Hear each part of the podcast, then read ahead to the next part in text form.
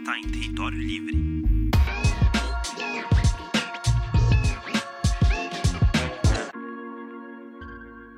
Vamos começar então com a grande questão.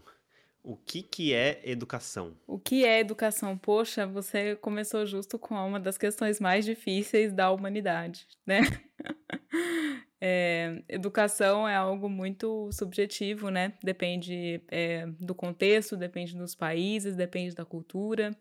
É, a gente tem o hábito de é, ab, a, atribuir à educação uma, um, um, o paradigma da, das idades, né, e da escola, em que as pessoas vão na escola, é, nas, nas séries corretas, e aí depois elas se formam e tem os, os ritos de passagem. Então, esse é o paradigma, paradigma mais comum, né, do que, que é educação. Porém, educação é, pode ser muito mais amplo do que isso, e é, né, e aí isso foi algo que o Brasil viu muito com base é, nos escritos lá, é, é, de Paulo Freire, né, em que é, ele começou a andar pelo país e ver como que a educação informal também informava as pessoas, né? E aí, e aí sim ele deu uma definição muito boa que é aprender a ler o próprio mundo, né? São habilidades que você aprende, que os humanos, as pessoas, os cidadãos aprendem de modo contextualizado, ou seja, na escola ou numa comunidade, é, mas que os permitem, né, é, para ler o próprio, a ler o próprio mundo, os emancipam para ter concepções e perspectivas pessoais sobre é, o universo em que habitam. Então é algo é, libertador, né? É algo que todo humano tem o direito, né, de passar por, de desenvolver, porque é algo libertador. É, existe escola sem educação ou educação sem escola? Existe escola sem educação ou educação sem escola? Poxa, existe, existe. Existe uh, todos os tipos de formato é, de educação e escola, de espaços educativos, espaços pedagógicos e experiências formativas que a gente pode imaginar. Desde é, ir de fato numa aula, ou ir de, é, até um supermercado da sua comunidade e aprender a ler as palavras, a contar os números dos preços, né, é, visitar uma nova cultura, um, um, um, outro grupo populacional distante do seu e aprender com o, um, o modos que é, para você são estranhos, né, que para a gente podem ser estranhos ou não comuns.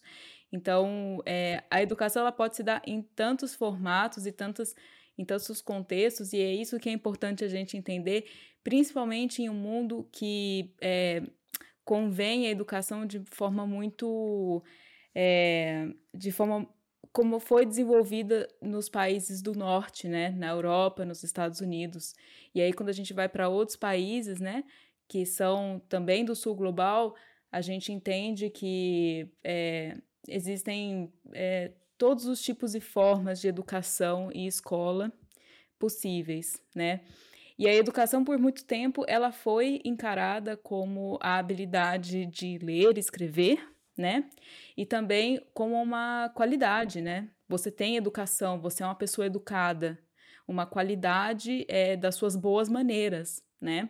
Só que essas qualidades, essas percepções são muito é, com base na nossa ainda cultura colonial, né? A colonial, colonial no sentido de importar concepções é, das nossas próprias práticas que são concebidas em outros países, né? Que são concebidas no continente europeu ou é, dos, no, nos países é, do, do norte global, que a gente chama, né?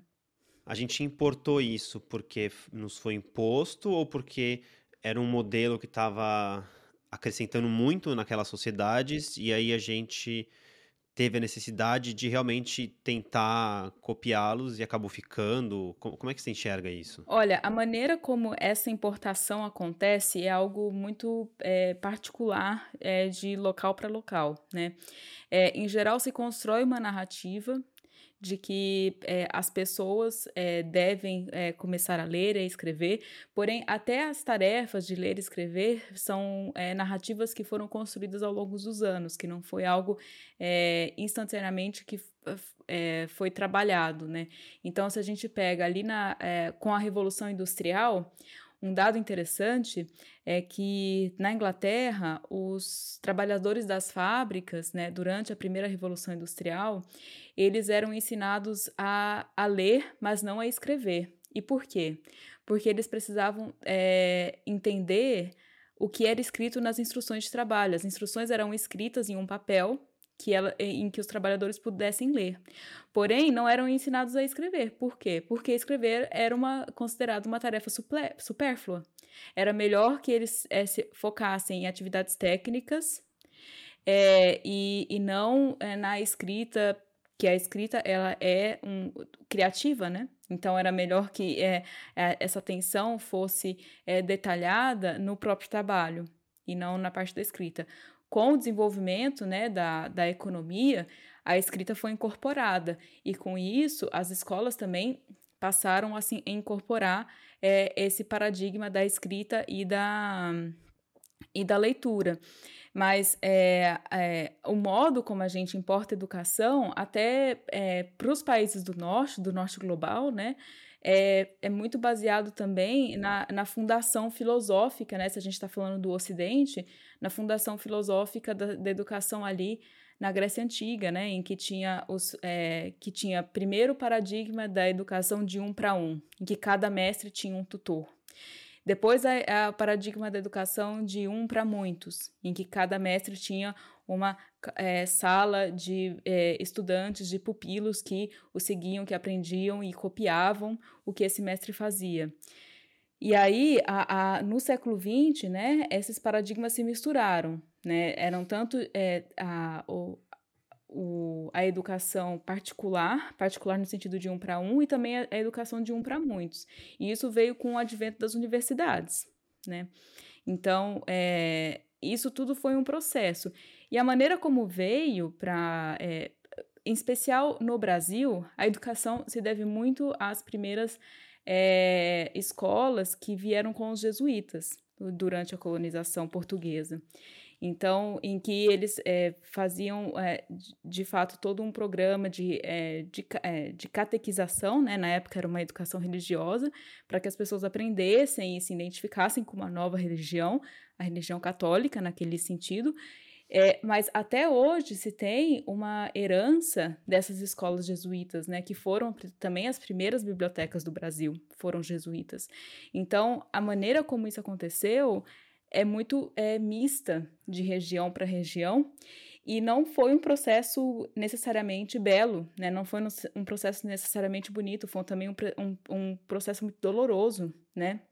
Em que as pessoas tiveram que revogar suas concepções de mundo para aprender novas. Hum. Mas, mas educação não é sempre assim? Você não, não acaba revogando concepções antigas? Porque é, eu fiz faculdade de biologia e aí eu me lembro que tinha uma professora que, que, que falava assim, ela, ela era de citogenética, genética. Ela falava, ah, então lembra tudo que você aprendeu no colegial? Então, esquece, tá tudo errado, vamos começar do zero.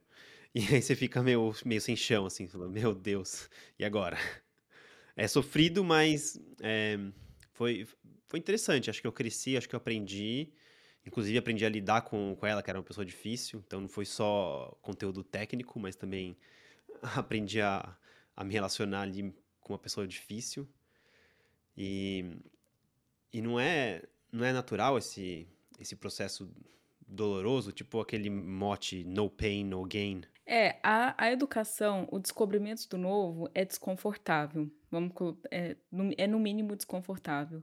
No sentido em que é você entender, né, a pessoa entender que é, talvez o que ela tenha aprendido durante tantos anos está é, errado ou não está em prática mais, é algo é, bastante é, doloroso mesmo. Não é uma, uma atividade é, agradável. Porque significa que você ainda está no processo de mudança, você ainda está no processo de ambientação de mundo. E isso às vezes acontece quando já estamos em uma idade mais avançada.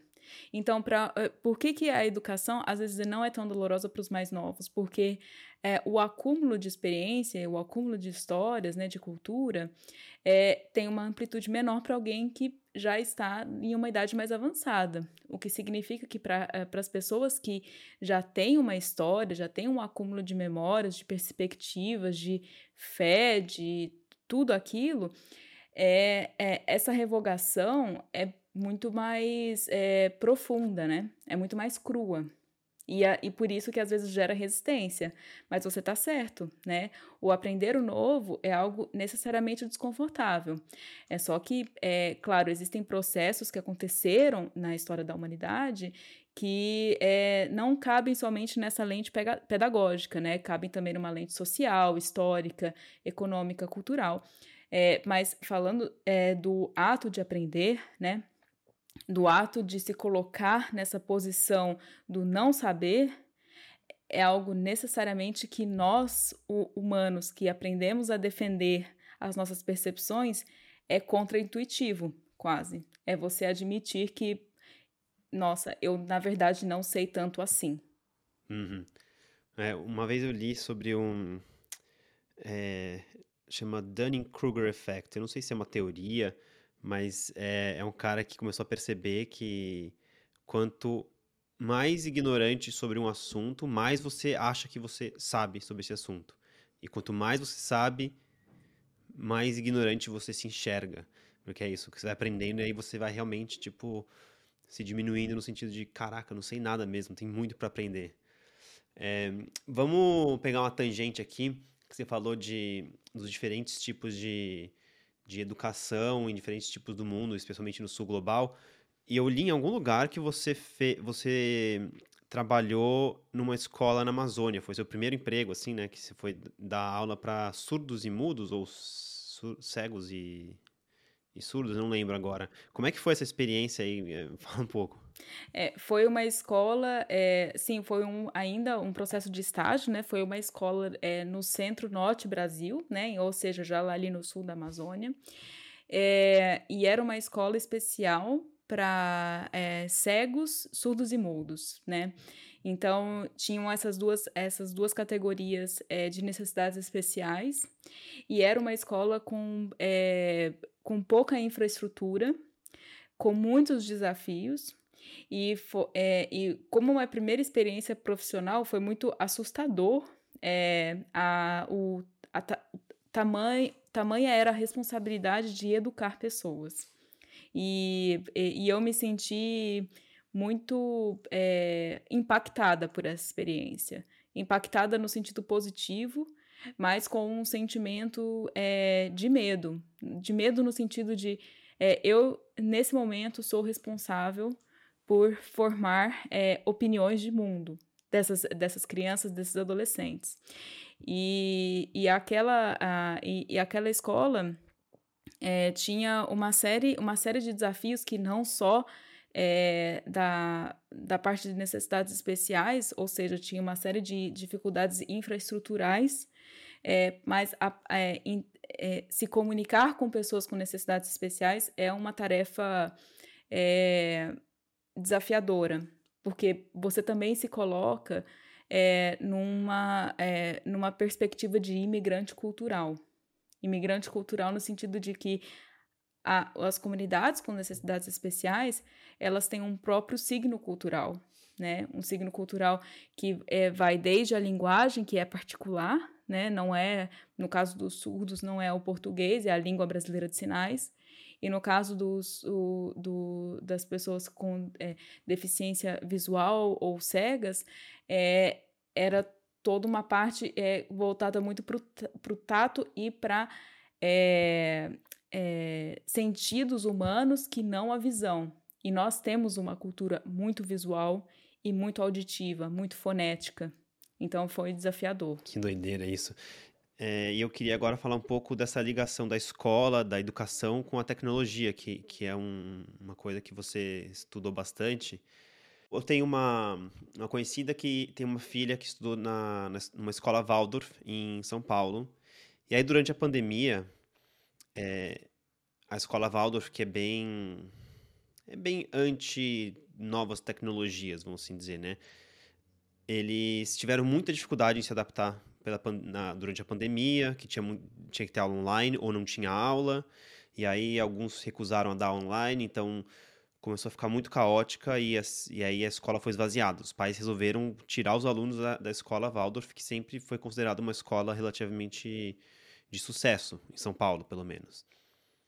E, e aí eu queria saber como é que as novas tecnologias estão crescendo muito rápido, podem impactar é, o, o, ensino e como é que essa, essa, esses diferentes tipos de, de ensino e de, de escola podem se adaptar? É, eu tenho uma, um, um, um, caso, né, que me, é, que me traz toda a, a motivação para estudar a tecnologia, que foi justamente nessa escola é, para alunos com necessidades especiais, o que nós às vezes os chamamos de super, super estudantes, né, porque são é, estudantes com habilidades especiais, né, como se fossem super-heróis.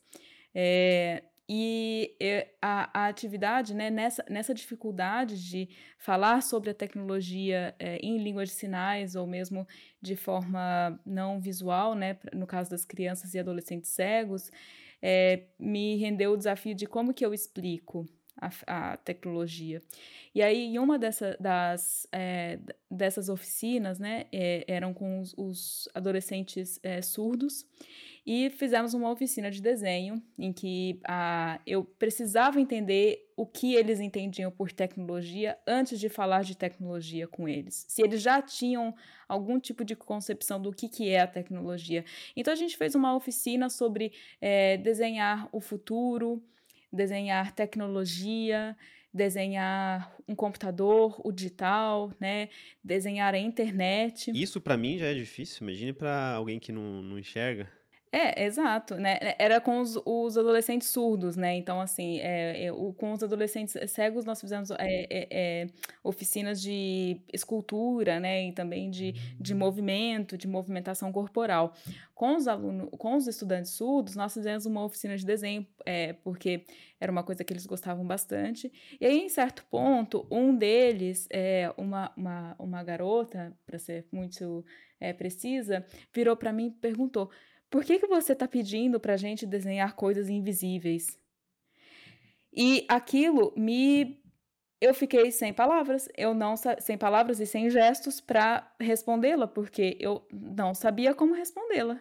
Por que, que eu estava pedindo para desenhar coisas invisíveis? E foi só naquele momento que eu entendi que a tecnologia, a boa parte da sua dificuldade, do seu desafio, é a sua invisibilidade. Nesse momento, nós estamos aqui, cada um, cada um de nós em um lugar, né? Nós, é, estamos cada, é, em países diferentes e nós temos as, as, tecnologias entre nós. O que, que nós vemos? Os dispositivos. Nós não vemos a, a, algo mais do que isso. Nós não vemos os sinais, a, a própria internet, como que esses sinais chegam, como que eles vão. E essa invisibilidade traz uma camada de complexidade que, até para nós que somos especialistas sobre o campo, é difícil de abstrair. Então, imagine que é, para as pessoas que vão trabalhar tecnologia pela primeira vez, ou mesmo né, de forma bastante localizada, é um desafio. E aí elas acabam se apoiando em definições que não necessariamente são delas, mas são definições que, é, que ao menos provém algum tipo de explicação de por que, que aqu aquela atividade está sendo é, pedida daquela forma. Por que, que agora a gente tem que é, fazer reuniões sobre é, o Zoom? Mas é, a gente consegue ver a tecnologia do Zoom, ou né, Google Meet, ou Microsoft Teams? Não. A gente vê o software, a gente vê o hardware, mas todo o resto por trás a gente não vê. E a questão da, da invisibilidade, ela é ela não é, é ela não é um, um paradoxo somente da tecnologia você lembra do é, daquele conto do é, A Roupa do Imperador? Né? Que o, é, é um, um, uma história é, dinamarquesa, se não me engano, em que o imperador é, pedia é, para fazer uma roupa especial é, em que as pessoas é, em que as pessoas o veriam de forma única no mundo. E aí é, o alfaiate, né, na, é, sendo muito esperto e querendo né, é, se livrar da tarefa de fazer uma roupa muito é, é, extremamente única, fa falou para o imperador: Eu fiz essa roupa, ela é invisível. Só os tolos não a veem. Aqueles que são espertos a veem. E aí o imperador, com medo de parecer um tolo, falou: Não, eu a vejo. Mas não tinha roupa. Era uma roupa invisível. Então, por todo momento, ele estava nu, né? Com as roupas de baixo. Mas ele não eh, revelava que não, é, que não havia, porque tinha medo de parecer tolo. E isso foi todo um, um, né, um, um artifício feito pelo alfaiate. É, e às vezes nós nos comportamos dessa forma com a tecnologia. Né? Nós, é, com medo de parecermos tolos, nós falamos, não, é, a tecnologia é isso, nós a definimos, nós é, colocamos né, em categorias, colocamos né, em, em vários tipos de abstrações, porém a verdade é que boa parte de nós não vemos a tecnologia, e, e essa é uma das suas grandes dificuldades. E, e, por ela ser invisível nesse sentido, você acha que é por isso que tem muita resistência também é, em, em adotar as tecnologias no, no ensino? Olha, a, a resistência de adoção da tecnologia do ensino, ela é boa parte por conta dessa invisibilidade, sim. Porém, ela tem muito a ver também com uma, é, uma ten, é, tendência humana de resistência a mudanças. Né? Nós somos é, é, seres, né? nós somos animais que tendemos à inércia. Né? A inércia é o que é, né? É, segundo a lei de Newton, é, se alguma coisa está como está, não a, não a interrompa, não a pare, deixa continuar, que eventualmente né, isso, é, é, isso continuará ou parará por, por, por alguma força maior, ou seja, uma barreira. Então, como seres né, que, que tendemos a estar aí é, em uma inércia constante, né, é, é, é para nós é complicado nos, é, nos adaptar. Então, é uma tendência humana essa resistência a mudanças. É, e isso tem acontecido durante toda a humanidade. Né? Se a gente pensa que é, no, no século XV, é, Giordano Bruno, na Itália, né, em Roma, foi preso e condenado à morte por dizer que, os, que o céu continha estrelas, astros celestes, é, para a Igreja Católica, né, que então era a, a, a, a maior, é, o maior poder da região, é, nós, é, isso só nos diz que houve muito desconforto e houve muitas batalhas sobre conhecimento, justamente porque é, por conta dessa tendência da inércia. Da inércia também no sentido de conhecimento. É duro se, é, admitir que a gente é, é o que a gente falou, né? Que a gente estava errado, ou que existem outras coisas a se considerar além da nossa na própria existência. Imagine que se a gente não tivesse é, batalhado para construir esse tipo de conhecimento, nós estaríamos é, talvez ainda pensando que é, o céu é, estrelado é uma cortina colocada sobre as nossas cabeças com estrelas pintadas para que a gente não vesse o que é a, a, a luz do sol na hora que dormisse, né? Que é o, o, o mito do, do céu estrelado antes de Giordano Bruno. Então, é, a, é, essa tendência é algo que a, nos acompanha. E a resistência da, das tecnologias na educação é, é, é normal e não é, é uma coisa que acontece em todos os países, não só nos países do sul global ou do norte global. É, porém, é, existem é, alguns casos e alguns fenômenos que nos ajudaram né, que ajudaram não, que nos forçaram a é, também a entender as, as, tecnologias como elas são. Então, se a gente pega a pandemia de Covid-19, ela nos colocou em um lockdown né, compulsório, ou seja, a gente precisa de outros meios agora de se ver, de se comunicar, né? Então, é, isso foi um, um, uma quebra na inércia, foi, uma, eh, foi um motivo de força maior. Que força, hein? Eu li recentemente que as escolas de Nova York proibiram alunos de usarem o Chat GPT, o Chat GPT, que é essa tecnologia que foi lançada recentemente para o público geral, que é um modelo de inteligência artificial que você pede para ele te escrever uma coisa e ele escreve com uma linguagem muito sofisticada. E, e aí eu queria saber se você consegue, se você tá, se você conhece um pouco da tecnologia e se você conseguiria imaginar os impactos dela na educação, na escola principalmente. Os impactos positivos e negativos, porque tem muita oportunidade, mas tem gente que diz que isso pode ser um grande problema, que não vai ensinar os alunos a pensarem, enfim. É, o ChatGPT, é... ou ChatGPT, né, é, ele tem sido é, alvo de grandes críticas e grandes é, notícias aí nos nas últimas semanas, porque ele foi lançado em novembro, né, a, a, como ele é hoje, foi lançado em novembro e desde então tem é, realmente deixado as pessoas preocupadas e assustadas. Porém, se a gente fizer um, um, um panorama que na década de 80 ainda existiam escolas de ascensoristas, que na década de 90 ainda existiam uh, escolas de, é, de, é, de tipografia no sentido de aprender a digitar na máquina de escrever, e que essas escolas é, foram contra o movimento, né, de, contra o movimento da tecnologia por medo de, de deixarem de existirem, a gente vê hoje. É, nós temos ascensoristas em todos os prédios do, é, que, a gente vai é, num, num, dia de trabalho ou mesmo é, no final de semana, ou mesmo durante a semana? Não, né? Ascensorista se tornou uma profissão obsoleta. É, a, os digitadores também se tornaram uma profissão obsoleta, porque hoje nós temos os, os microcomputadores. Da mesma forma que, os, é, que a palavra computador hoje se refere a uma máquina, né, a um, a um dispositivo, palavra computador, na verdade, quer dizer calculadora. Era um humano calculador. O computador, na década de 50, era um humano que fazia é, equações matemáticas e resolvia problemas matemáticos. E isso foi é, é, tornar, é, isso se tornou obsoleto porque hoje nós temos as calculadoras que você clica 4 mais 4 é igual a 8, 5 mais 5 é igual a 10.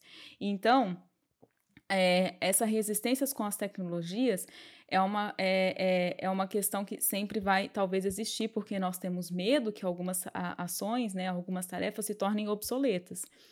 O chat GPT, é, para ser é, muito específica né, sobre a questão, é, uma, é um chatbot, né? Ou seja, uma ferramenta é, de, é, de mensagens em que você fala com um, uma, um sistema de machine learning, ou seja, um sistema que aprende com a sua interação é, e, e te dá respostas não somente sofisticadas né, e complexas, mas autênticas. E essa, e, e, essa é o grande problema, e, e, por isso que as pessoas, é, os professores, né, as escolas, estão preocupados.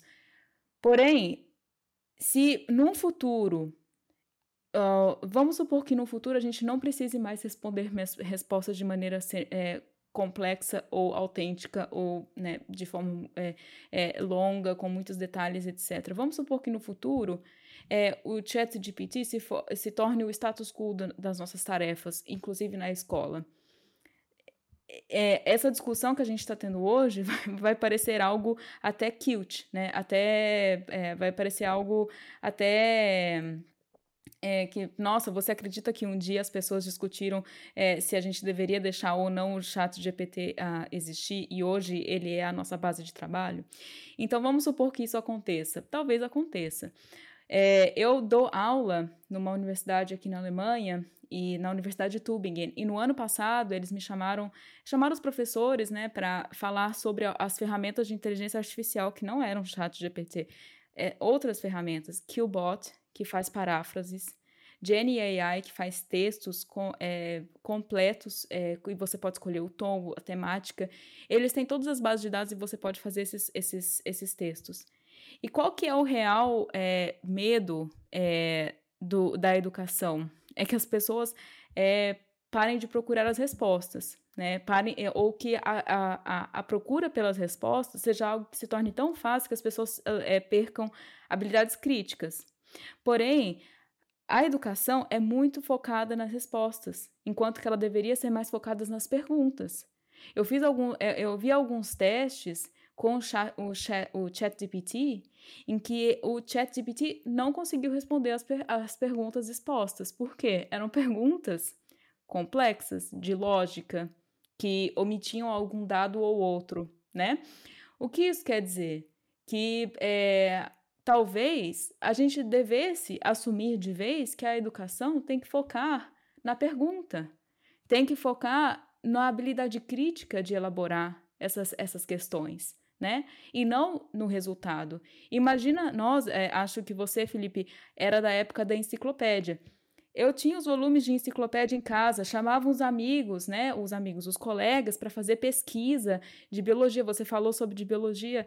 É, eu me lembro que eu, é, de fazer uma pesquisa sobre o fungo orelha de pau é, na enciclopédia da Barça. A Barça, é, grande Barça. Né, a grande Barça. E me lembro de, de ver que era da família das poliporáceas e de ver as fotos do fungo e pensar: nossa, esse é o fungo que eu estou pesquisando na, na enciclopédia. As pessoas hoje, elas não usam mais enciclopédia, porque se você coloca no Google, mesmo que seja uma fonte é, científica, tá ali, né? Então, essa habilidade que é a da busca estratégica, muitas, as gerações já perderam boa parte dela, né? Porque hoje buscar algo é muito é, é, é, é relativamente fácil. É, só que se a gente pensar que a gente deve focar mais na parte crítica de perguntar, talvez a gente tenha aí um, um alívio de que realmente o humano tenha a, essa, essa habilidade crítica que o machine learning não consiga desenvolver até então, né? E para mim, me vem muito a, o caso do Guia do Mochileiro das Galáxias. Você, você já leu o Guia do Mochileiro das Galáxias? Eu não li, eu assisti o filme. O Guia do Mochileiro das Galáxias é uma, é uma literatura nerd, né, que eles chamam. É, é um, uma literatura bem também sci-fi, né, é, de ficção científica. E tem um caso, né, dentro do, da, da, dos cinco livros que Uh, se você se lembra, né, tem um cidadão é, britânico que está lutando para é, salvar a sua própria casa, porque tinha uma, uma avenida sendo construída na, é, que passava pela sua casa. Aí ele é, é abduzido por uma nave espacial, né, pelos, é, é, que viajava pela galáxia. E essa nave espacial estava indo para o planeta Deep Thought. E aí, esse, esse planeta tem um computador fundamental que estava é, calculando a resposta para a pergunta fundamental do universo e estava calculando essa resposta por 7,5 milhões de anos. E aí, o dia que eles chegam no, no, no Deep uh, Thought é o dia que a resposta está saindo, né? E aí, eles chegam lá no computador e a resposta sai: 42. Importa qual é a resposta? Não. Importa qual é a pergunta. 42 o quê? E aí, e como que você vai saber qual que é a, pergunta? E aí, dentro dos livros, né, falam que, na verdade, a, a, a Terra é um computador construído para calcular a pergunta para a resposta fundamental, né? Então, isso gera um ciclo vicio, é vicioso, né?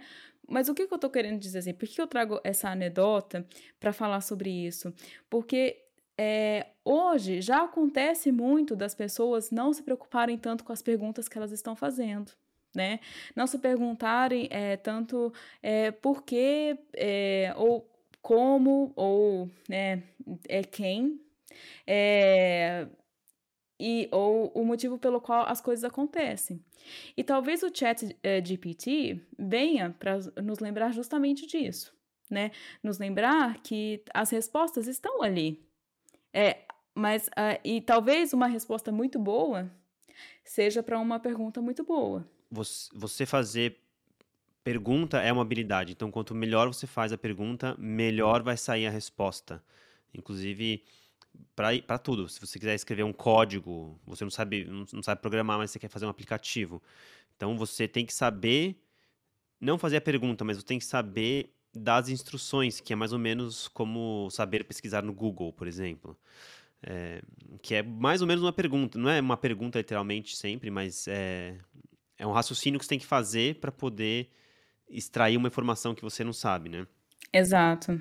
Mas uma, uma coisa que, que eu tava pensando, será que isso não pode fazer com que volte o papel daquele professor autoritário que sabe de tudo, lá da, da educação mais primordial, que, em que a inteligência artificial, por exemplo, ela vai tirar um pouco a subjetividade humana. Não tem o que discutir porque a resposta está aqui, ó. Você pergunta e a resposta está sendo dada pelo, enfim, pelo programa XPTO. Aí. É, a, a, inteligência artificial ela traz vários cenários, né? Na verdade, a inteligência artificial é uma coisa bem, é, não é tão recente assim. É, o primeir, um dos primeiros estudos feitos com inteligência artificial é da década de 50 e foi o, o famoso Alan Turing, né, que é, fez o, o, que chamava o teste da imitação, né, que é inclusive o nome do filme, em que basicamente é, é, ele fazia resposta, ele, ele fazia perguntas e dependendo da resposta ele determinava se quem tinha respondido era um humano ou uma máquina. Então pensa que em 1951 isso já existia né? É, ou seja, é, essa é a, a possibilidade de que máquinas estão dando respostas, né? Ou ainda uh, é, e, e, a questão do chat GPT vem também depois da, é, daquele engenheiro é, com a, a, máquina Lambda que em que a, a máquina o convenceu que ela tinha sentimentos, né? E então, a inteligência artificial, ela traz uma série de paradigmas que podem parecer assustadores, mas se você tem um sistema que é capaz de aprender como humanos, é, ou como, é, não, como, não como humanos, mas de forma semelhante aos humanos, é, isso quer dizer uma série, é, uma série de desafios, mas também uma série de possibilidades, né? Por exemplo, a possibilidade que talvez, é, num futuro não tão distante, você possa ter é, cirurgias feitas por nanotecnologia que tenham 100% de sucesso e que, né, ou, ou é, da, da parte médica, ou mesmo casos é, judiciais em que também tenham 100% de é, justiça, porque foi uma máquina defendendo de forma lógica, né, o seu, o, é, o, o, seu cliente. Isso já aconteceu, na verdade, né, eles colocaram uma, uma inteligência artificial para gerar uma defesa de um é, de uma pessoa que tinha sido presa. Então, é, isso assusta porque a gente é, tem ainda a dimensão do trabalho técnico, né, do trabalho técnico humano. Mas, para mim, a real questão da inteligência artificial e da, do, do, machine learning, né, e da parte dos dados, é mais uma questão ética de como que essas bases de dados são, é, são estruturadas e como que isso reverbera é, nas, é, no, na, nos, no próprio direito, nos direitos de mercado de trabalho, né? Eu não sei se você acompanhou, mas é, nas últimas semanas, né, é, eles é, descobriram uma, uma empresa que é parceira da OpenAI, que é a Sama, como que chama mesmo? Eu acho que chama Sama, Sama Source, no Quênia, que denunciou né, denunciou vários é, tipos de. É, denunciou que os trabalhadores dessa empresa eram super mal pagos, menos de 2 dólares é, por hora, né, para reagir a vídeos, reagir a conteúdo e fazer o input dessas reações na máquina. Para quê? Para que a, a, o sistema reconheça conteúdo é, é, conteúdo de ódio, né, conteúdo ilegal, conteúdo é, violento, e para que o próprio sistema aprenda o que são esses conteúdos que não são legalizados ou que não são é, recomendados para certos públicos ou para nenhum público, né, dependendo do, do conteúdo. E a reclamação era de que a, a forma como esse, essa, essa base de dados aprendeu foi, com, foi é, nas costas de trabalhadores é, que receb eram super mal pagos e que sofrem é, questão, por questões é, psicológicas, porque eles têm que ver milhares de conteúdos é, violentos, milhares de conteúdos de ódio todos os dias para dar um input nesse sistema, hum, né? Tipo uma mineração de dados. Assim. É uma mineração de dados, porém usando pessoas é, reais. Só que isso é uma questão com todas as big techs. A Microsoft, a Apple, o Google, todas usam esse sistema de outsourcing da, é, da curadoria humana para que eles recebam a maior quantidade de feedback humano, de curadoria humana possível por minuto. Né? E isso acontece em países é, como os países africanos, ou como países do Sudeste Asiático, ou até como países da América Latina. Então, a questão do chat, do chat GPT não me assusta a nível educacional, porque eu acho que a nível educacional a gente tem que se orientar para as profissões do futuro. E talvez as profissões do futuro não é, nos peçam é, de criar respostas é, tão sofisticadas assim mais, né? o que é um problema a nível especializado, né? Então, por exemplo, em redigir uma tese de doutorado, é, vamos supor que uma máquina possa fazer isso daqui a dois anos. Então, quer dizer que nós que fizemos doutorado, é, passamos quatro anos fazendo um doutorado que uma máquina pode fazer em duas horas. Talvez isso aconteça. E talvez a, a, esses títulos percam validade. Porém, é um, a evolução da tecnologia, a evolução da história se chegar nesse ponto em que não é preciso mais ter uma, uma formação especializada, nós vamos ter que saber lidar com isso, né? Porque eh, nós precisamos é, focar na economia do futuro que é relevante para a humanidade como um todo. Porém, se isso, se esses sistemas têm como base é, atitudes e atividades é, não éticas, principalmente nesse outsourcing para o sul global, aí a gente tem um, um, problema. E aí a gente tem uma questão de responsabilidade desses sistemas em saber como é, fa é, fazer, é, trazer essas bases de dados de forma ética, mas também de trazer transparência, né? Porque a, a grande questão da tecnologia, vamos lembrar, é a invisibilidade. Mas as plataformas, né, essas, essas tecnologias, elas podem trazer transparências nos seus, nos seus produtos é, é uma questão de opção. Então, elas têm que poder e têm que querer é, colocar isso de forma transparente para que nós é, podemos saber né, o que está sendo utilizado. Então, por exemplo, uma, uma ferramenta que já poderia ser colocada no chat GPT, que já seria um grande avanço na parte da transparência, simplesmente colocar, na hora que você está interagindo, essa sua pergunta, essa sua resposta é, para o humano foi utilizada para alimentar o banco de dados do ChatGPT. Né? Porque é isso que ele faz. Cada vez que você faz uma pergunta, eles, a máquina aprende com essa pergunta, entendeu? É, parece que o, boa parte da, da solução para vários problemas é justamente a transparência, né? Cada vez mais, porque fica cada vez mais abstrato tudo, né? A tecnologia, a política. É, é, é, é meio overwhelming, assim, né? Pensando. É, é overwhelming, sim, mas é, é um processo que está é, em que está em andamento há muitos anos, né? Então, é, e não vai parar, não, não vai parar. Você, você fez doutorado, foi isso? Fiz, fiz doutorado. Quatro anos. Imagina se daqui dois anos uma máquina faz um doutorado em duas horas. Vou chorar um dia inteiro, entendeu? Mas depois vai se levantar, vai pegar o chat GPT e vai aprender a fazer outra coisa. Vai aprender a fazer perguntas. Exato, exato. é. E tem um, uma linha de pensamento justamente dessa coisa de máquinas substituírem humanos.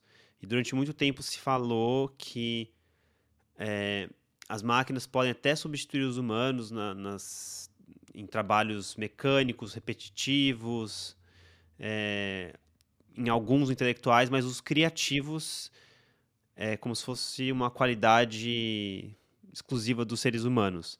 Só que o que a gente tem visto com essas é, ferramentas tipo DALL-E, é, o ChatGPT, é que justamente as, é, os trabalhos é, criativos estão virando commodity. Ou seja, são essas pessoas criativas que estão perdendo o trabalho. São, são é, músicos, são escritores, são designers. E, e a galera que de gestão, de administrativo, e às vezes até gente de trabalho braçal tá, tá ali, é, ganhando melhor do que estava há 10, 15, 20 anos. Então, realmente é muito difícil prever o que vai acontecer com, com tudo isso, né? É, é, é difícil prever. Assim, realmente, é, essa reinvenção que o humano vai ter que passar, ou está passando já, é, não é fácil, porque nós temos ainda os, para, uh, os mesmos paradigmas né, de educação, de economia, de família que existiam, não sei, 50 anos atrás. Né? É, alguns eventos na nossa história contribuíram para que isso se alterasse, porém existem coisas que não se alteraram. Então é, é, é desafiador, né? E, e aí é, vai chegar um momento, é, pelo menos eu penso que vai chegar esse momento, em que a força de trabalho humano talvez se torne completamente obsoleta, né? E aí? E se todos os trabalhos que existem no mundo podem ser feitos por máquinas. E o que cabe ao humano, então, fazer se todos esses trabalhos, todas essas, é, é, é, essas atividades podem ser feitas por, é, por softwares ou por machine learning, que estão aprendendo a todo momento de forma super eficiente, que nós é, colocamos um tempo e uma sub, é, também uma subjetividade para aprender. Então, eu acho que nesse momento, né, em que a gente está é, conversando sobre isso, talvez valha a pena a gente pensar qual que vai ser, a, qual que serão as tarefas humanas para o futuro, né? Então, outro dia eu li um artigo é, sobre é, se daqui para frente as famílias é, delegariam a tarefa de cuidar dos filhos ao invés de é, pessoas que auxiliam né, é, a, a máquinas. Né? Você delegaria a tarefa de cuidar do seu filho enquanto você vai, não sei, trabalhar a uma máquina?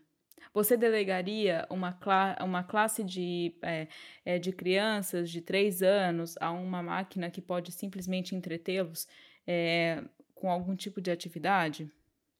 E, ou, é, então, é, esse, tipo, é, é, esse tipo de reflexão é algo que a gente vai ter, a gente já tinha que estar fazendo, né? A luta contra esse progresso, ela, a história nos mostra que o progresso ele vem, queira os humanos ou não, né? Que o desenvolvimento ele vem, tecnológico e também social. Então, é, esse momento, né, em que a gente está ainda, é, tá ainda nesse começo dessa, dessa quebra de, de paradigma, é, a, é um momento que a gente tem que pensar. E se e qual que então vai ser a minha tarefa para o futuro, né? Vamos pensar que é, e se daqui cinco anos é, eu é, uma máquina puder dar essa mesma entrevista que eu estou dando e, uma e outra máquina pode fazer as perguntas que você está me fazendo? O que que Beatriz e Felipe vão fazer então? Consumir e consumir. É, é exato. Então assim é, eu acho que é, esses esses panoramas eles têm que servir para a gente tentar também se reinventar né? Se reinventar no sentido de pensar é, futuros alternativos, né? E, e, e, foi o que aconteceu com várias profissões até hoje, né? É, pense na, na própria agricultura, que a, agricultura foi praticamente toda substituída por máquinas, né? Então, é, como que os humanos se reinventam com esse avanço da tecnologia, né? E como que a educação ela reverbera, ela tem que reverberar a valorização da ação humana é, contra a tecnologia. Então, no caso do ChatGPT, é, sinceramente, eu não é, obstruo estudantes a utilizarem essas ferramentas, porque eu acho que, inclusive, daqui para frente, essas ferramentas vão ser parte de portfólio de vários trabalhos.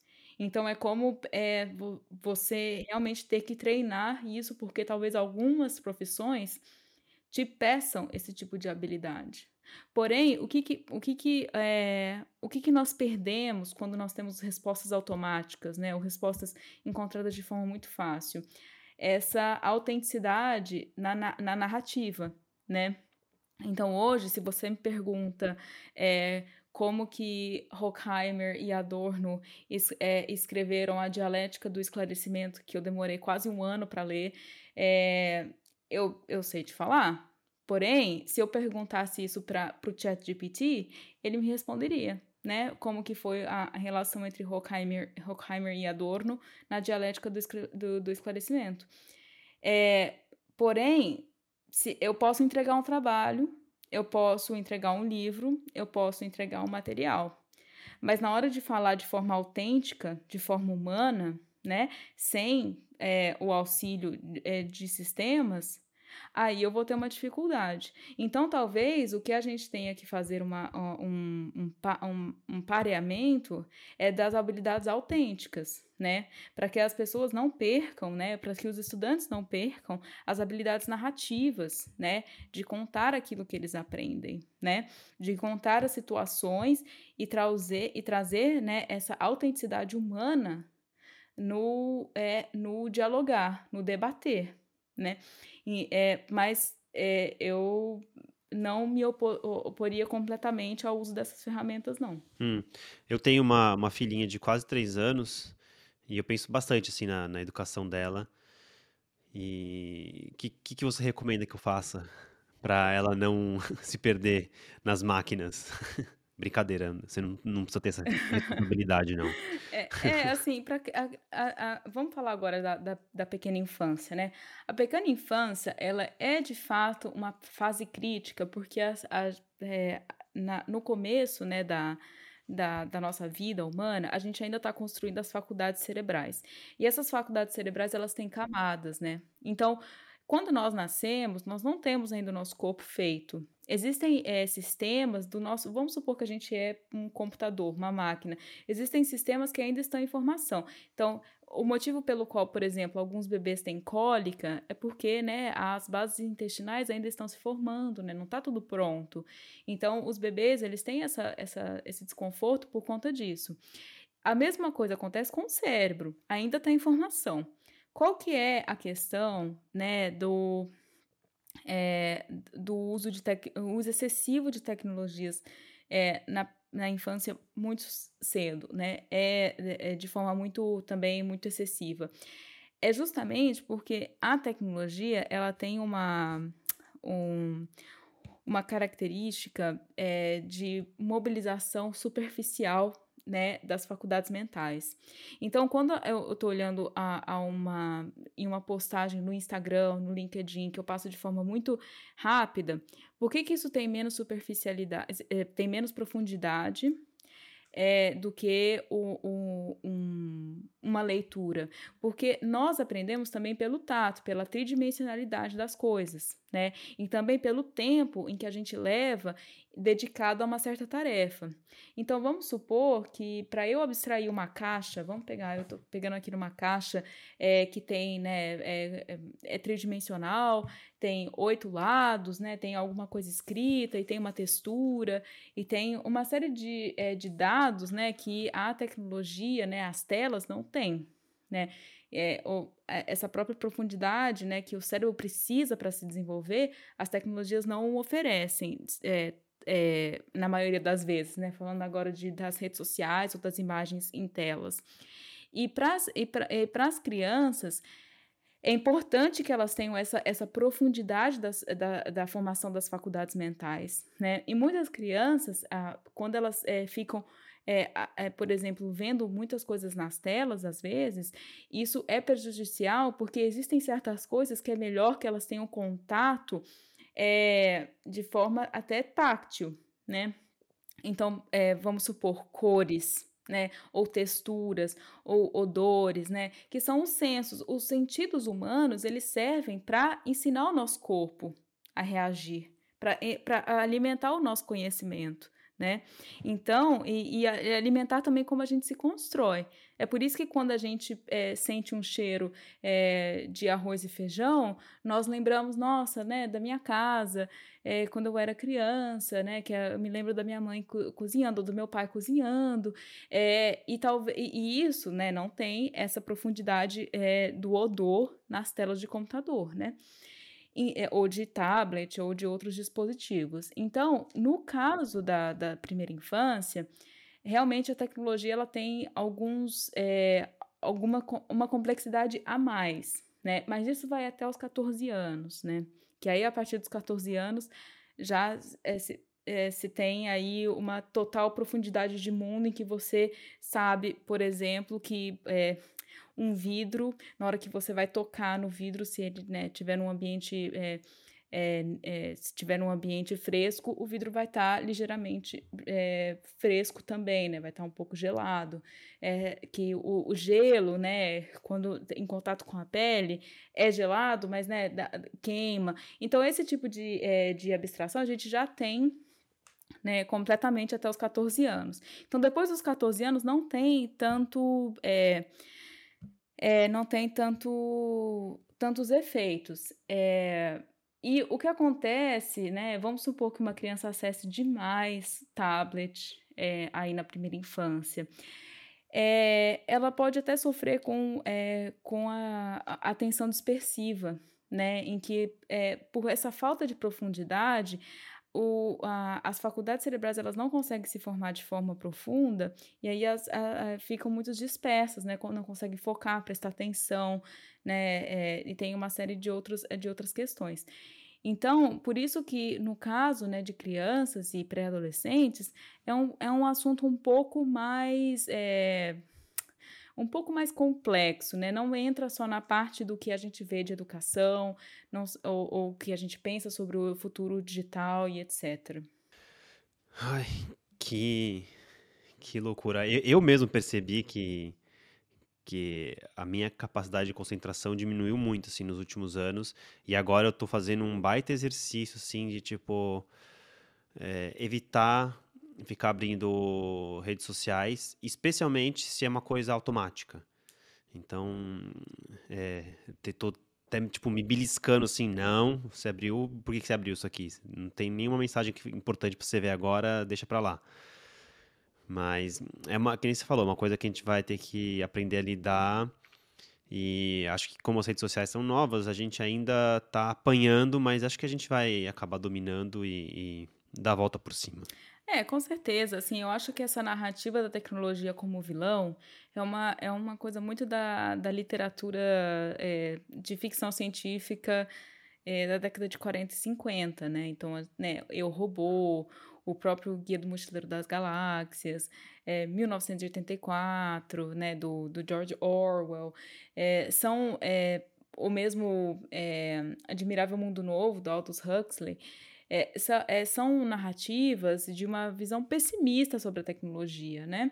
E no fundo, se a gente olha numa perspectiva humana, da história humana, a tecnologia só é, é, assim, não só, mas em grande parte traz muitos benefícios para a nossa vida, né? É, olha, é, vamos supor que hoje é, existe toda uma população é, com, que tem é, 10 centímetros a mais de altura do que 400 anos atrás, porque as pessoas estão melhor nutridas. E isso acontece porque existe mais variedade de nutrientes é, disponíveis para serem consumidas. E isso acontece também por uma evolução tecnológica. Então, a gente, de fato, tem até questões biológicas que acontecem né, por conta do avanço da tecnologia. E esse é, entendimento da tecnologia, de forma pessimista, é algo muito é algo muito é, que, que é, não, não, pode. É, não é que não pode, mas é tão old school, né? É tão é, 250. Para mim é, é, algo quase cult, né?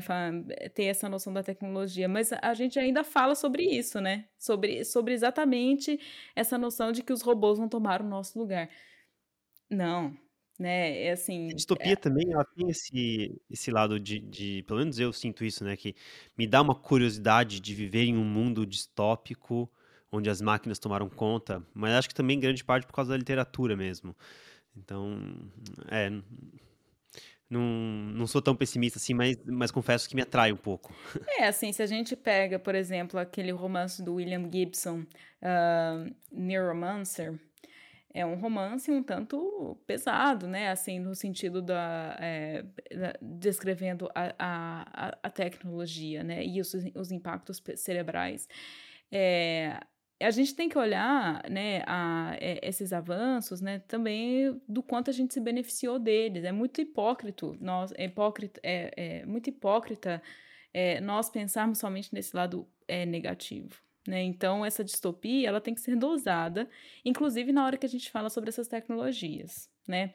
Então, colocar simplesmente as tecnologias como vilãs, né? o chat GPT, é, ou sei lá, outro tipo de é, de recurso, é, talvez a gente sempre faça isso porque a gente foi educado numa cultura do, do sci-fi, mas vai cair por terra em certo momento. Hum, no fim vai dar tudo certo. Beatriz, muito obrigado pelo papo e aprendi bastante com você e até uma próxima. Legal, valeu Felipe. E qualquer pergunta, tamo aí. Gostei do papo também.